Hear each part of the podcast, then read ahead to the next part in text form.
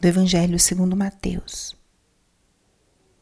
Naquele tempo, Jesus falou às multidões e aos seus discípulos e lhes disse: Os mestres da lei os fariseus têm autoridade para interpretar a lei de Moisés. Por isso, deveis fazer e observar tudo o que eles dizem. Mas não imiteis suas ações, pois eles falam e não praticam. Amarram pesados fardos e os colocam nos ombros dos outros, mas eles mesmos não estão dispostos a movê-lo nem sequer com um dedo. Fazem todas as suas ações só para serem vistos pelos outros. Eles usam faixas largas com trechos da Escritura na testa e nos braços, e põem na roupa longas franjas. Gostam de lugares de honra nos banquetes e dos primeiros lugares nas sinagogas. Gostam de ser cumprimentados nas praças públicas e de serem chamados de mestre. Quanto a vós, nunca vos deixeis chamar de mestre, pois um só é vosso mestre e todos vós sois irmãos. Na terra não chameis a ninguém de pai, pois um só é vosso Pai, aquele que está nos céus. Não deixeis que vos chamem de guias, pois um só é vosso guia, Cristo. Pelo contrário, o maior dentre vós deve ser aquele que vos serve. Quem se exaltar será humilhado, e quem se humilhar será exaltado. Palavra da salvação. Espírito Santo, alma da minha alma, ilumina minha mente, abre meu coração com teu amor, para que eu possa acolher a palavra de hoje e fazer dela vida na minha vida. Estamos hoje na terça-feira da segunda semana da quaresma. E o que a palavra de hoje nos diz nessa terça-feira? Estamos no nosso caminho quaresmal, já entramos nessa segunda semana e não podemos perder de vista que estamos nos preparando para melhor celebrar o grande mistério da nossa fé, que é a Semana Santa, a paixão, morte e a ressurreição do Senhor. E temos um perigo nesse período quaresmal de nos centrarmos é, muito, de uma forma muito intensa nas práticas espirituais. Ou é muito comum alguma pergunta, alguma explicação sobre o que, que eu estou fazendo nessa quaresma. Ou às vezes até usamos o termo, estou fazendo quaresma de chocolate. E um dos elementos desse evangelho de hoje que eu considero que podem ser uma luz para o nosso dia, para o nosso caminho quaresmal. É o elemento de fazer as nossas práticas espirituais diante de Deus.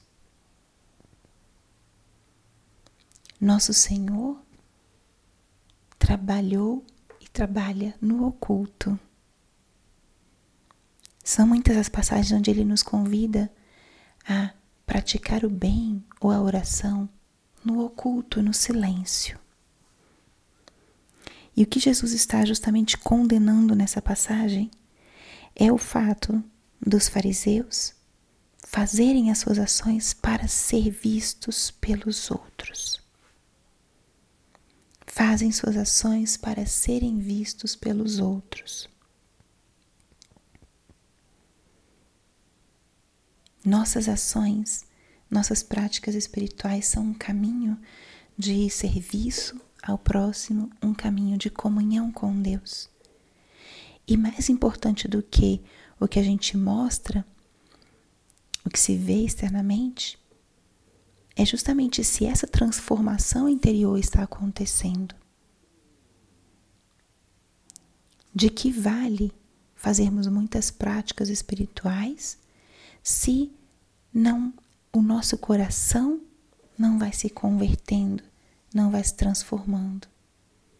Se a doação ao próximo não modela, não faz, não dilata o meu coração. Nosso Senhor nos chama a agir no oculto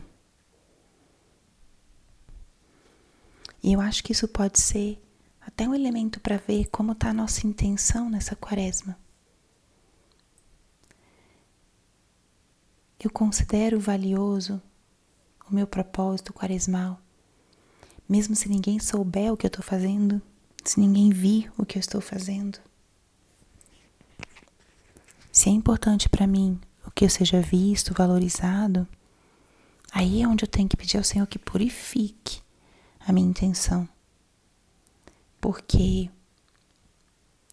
o, o agradar os outros, o chamar a atenção dos outros, muitas vezes é uma tendência da nossa alma, da nossa natureza ferida, mas não é o propósito.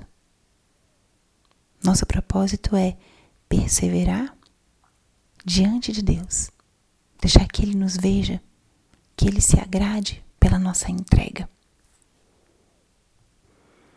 E no final desse evangelho, justamente essa frase sintetiza o que acabamos de falar. Um só é vosso guia, Cristo. Cristo é o nosso guia, aquele que nos convoca, que nos chama, aquele que marca o passo para nós. E é atrás dele que nós vamos. Então não percamos de vista. Vamos ter os nossos olhos colocados nele e um pouquinho mais livres do que os outros pensam, do que os outros dizem, do que os outros vão ver sobre as nossas ações. Inclusive, se vão nos questionar: ah, por que você faz isso? Ou por que você jejua? Ou por que você renuncia? Diante de Deus, escutar esse chamado e responder com generosidade, porque essas práticas tão simples, mas por vezes tão exigentes, são elas que vão dispondo o nosso coração para uma vivência muito mais próxima de Jesus. Peçamos essa graça no dia de hoje e lembremos: um só é o nosso guia, Cristo. Glória ao Pai, ao Filho e ao Espírito Santo, como era no princípio, agora e sempre. Amém.